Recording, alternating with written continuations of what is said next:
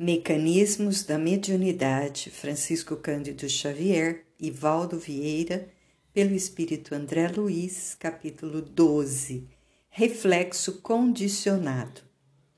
Importância da reflexão.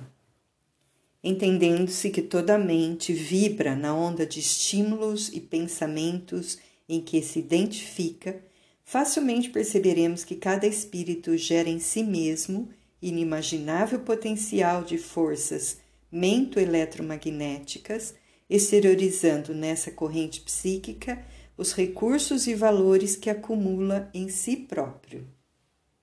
Daí nasce a importância da reflexão em todos os setores da vida. É que, gerando força criativa incessante em nós, assimilamos por impulso espontâneo as correntes mentais que se harmonizem com o nosso tipo de onda, impondo às mentes simpáticas o fruto de nossas elucubrações e delas recolhendo o que lhes seja característico, em ação que independe da distância espacial, sempre que a simpatia esteja estabelecida e com mais objetividade e eficiência, quando o serviço de troca mental se evidencie assegurado conscientemente. Tipos de reflexos. Vale a pena recordar o conhecimento dos reflexos condicionados em evolução na escola instituída por Pavlov. Nota do editor Ivan Pavlov, 1849-1936, fisiólogo e médico russo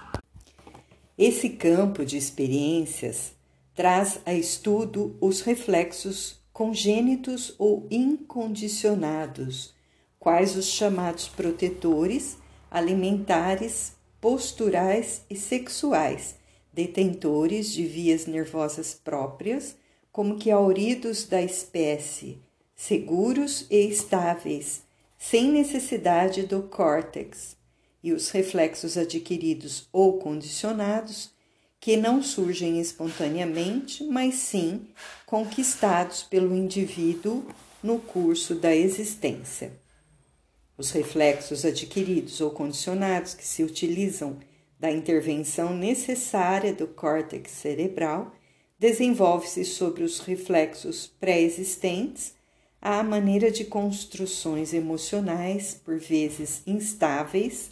e sobre os alicerces das vias nervosas, que pertencem aos seguros reflexos congênitos ou absolutos. Experiência de Pavlov. Lembremos-nos de que Pavlov, em uma de suas experiências, separou alguns cães do convívio materno desde o nascimento, sujeitando-os ao aleitamento artificial.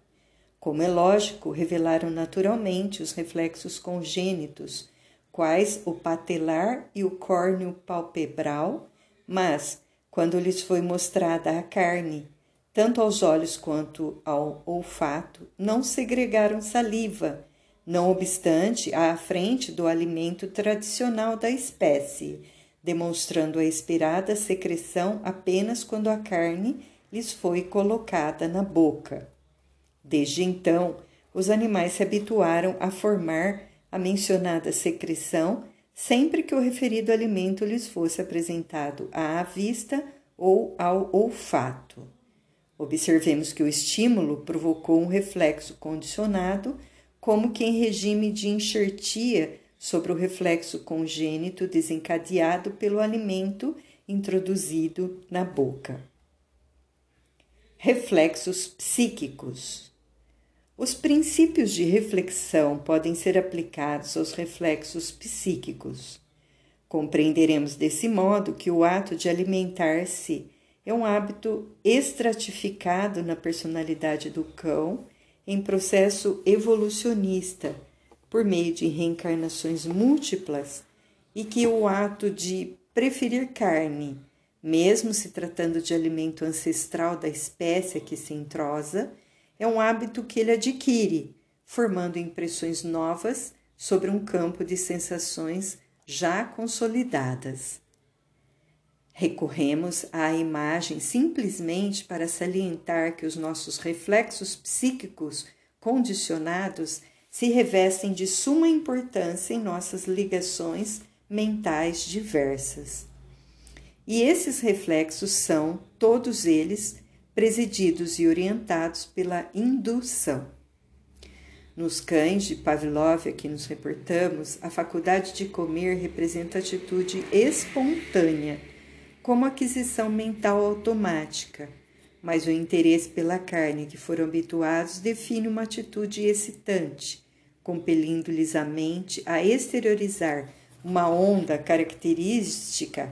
que age como pensamento fragmentário em torno deles, a reagir neles próprios, notadamente sobre as células gustativas. Do mesmo modo, variados estímulos aparecem nos animais aludidos, segundo o desdobramento das impressões que lhe atingem o acanhado mundo sensório, acentuando-lhes a experiência. Podemos assim apreciar a riqueza dos reflexos condicionados, quais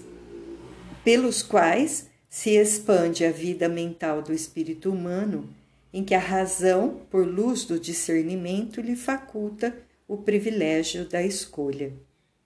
É nesses reflexos condicionados da atividade psíquica que principiam para o homem de pensamentos elementares os processos inconscientes da conjugação mediúnica, porquanto, emitindo a onda das ideias que lhe são próprias, ao redor dos temas que lhe sejam afins, exterioriza na direção dos outros as imagens e estímulos que acalenta consigo, recebendo depois sobre si mesmo os princípios mentais que exteriorizou, enriquecidos de outros agentes que lhes sintonizem com as criações mentais. Agentes de indução. Temos plenamente evidenciada a autossugestão, encorajando essa ou aquela ligação, esse ou aquele hábito, demonstrando a necessidade de autopoliciamento em todos os interesses de nossa vida mental, porquanto conquistada a razão, com a prerrogativa da escolha de nossos objetivos, todo alvo de nossa atenção se converte em fator indutivo, compelindo-nos a emitir os valores do pensamento contínuo na direção em que se nos fixe a ideia, direção essa na qual encontramos os princípios combináveis com os nossos, razão porque automaticamente estamos ligados em espírito com todos os encarnados ou desencarnados que pensam como pensamos,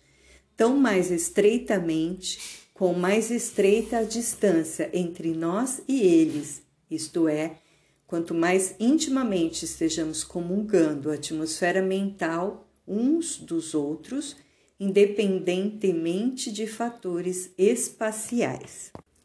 Uma conversação, essa ou aquela leitura, a contemplação de um quadro, a ideia voltada para certo assunto, um espetáculo artístico, uma visita efetuada ou recebida, um conselho ou uma opinião representam agentes de indução, que variam segundo a natureza que lhes é característica, com resultados tanto mais amplo,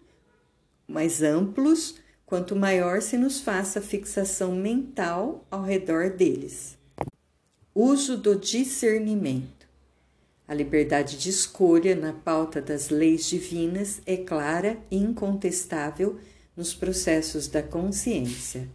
Ainda mesmo em regime de prisão absoluta do ponto de vista físico, o homem no pensamento é livre para eleger o bem ou o mal para as rotas do espírito. O discernimento deve ser assim usado por nós outros, a afeição de leme que a razão não pode esquecer à matroca, uma vez que se a vida física está cercada de correntes eletrônicas por todos os lados, a vida espiritual da mesma sorte jaz imersa em largo oceano de correntes mentais e dentro delas é imprescindível saibamos procurar a companhia dos espíritos nobres capazes de auxiliar a nossa sustentação no bem,